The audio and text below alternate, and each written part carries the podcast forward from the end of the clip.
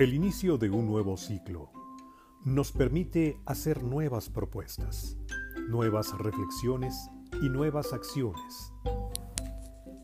Te invitamos a la lectura para la reflexión que propone sentido en tu vida. El audiolibro Sin Sentido del autor Gibran Sarkis, segunda temporada.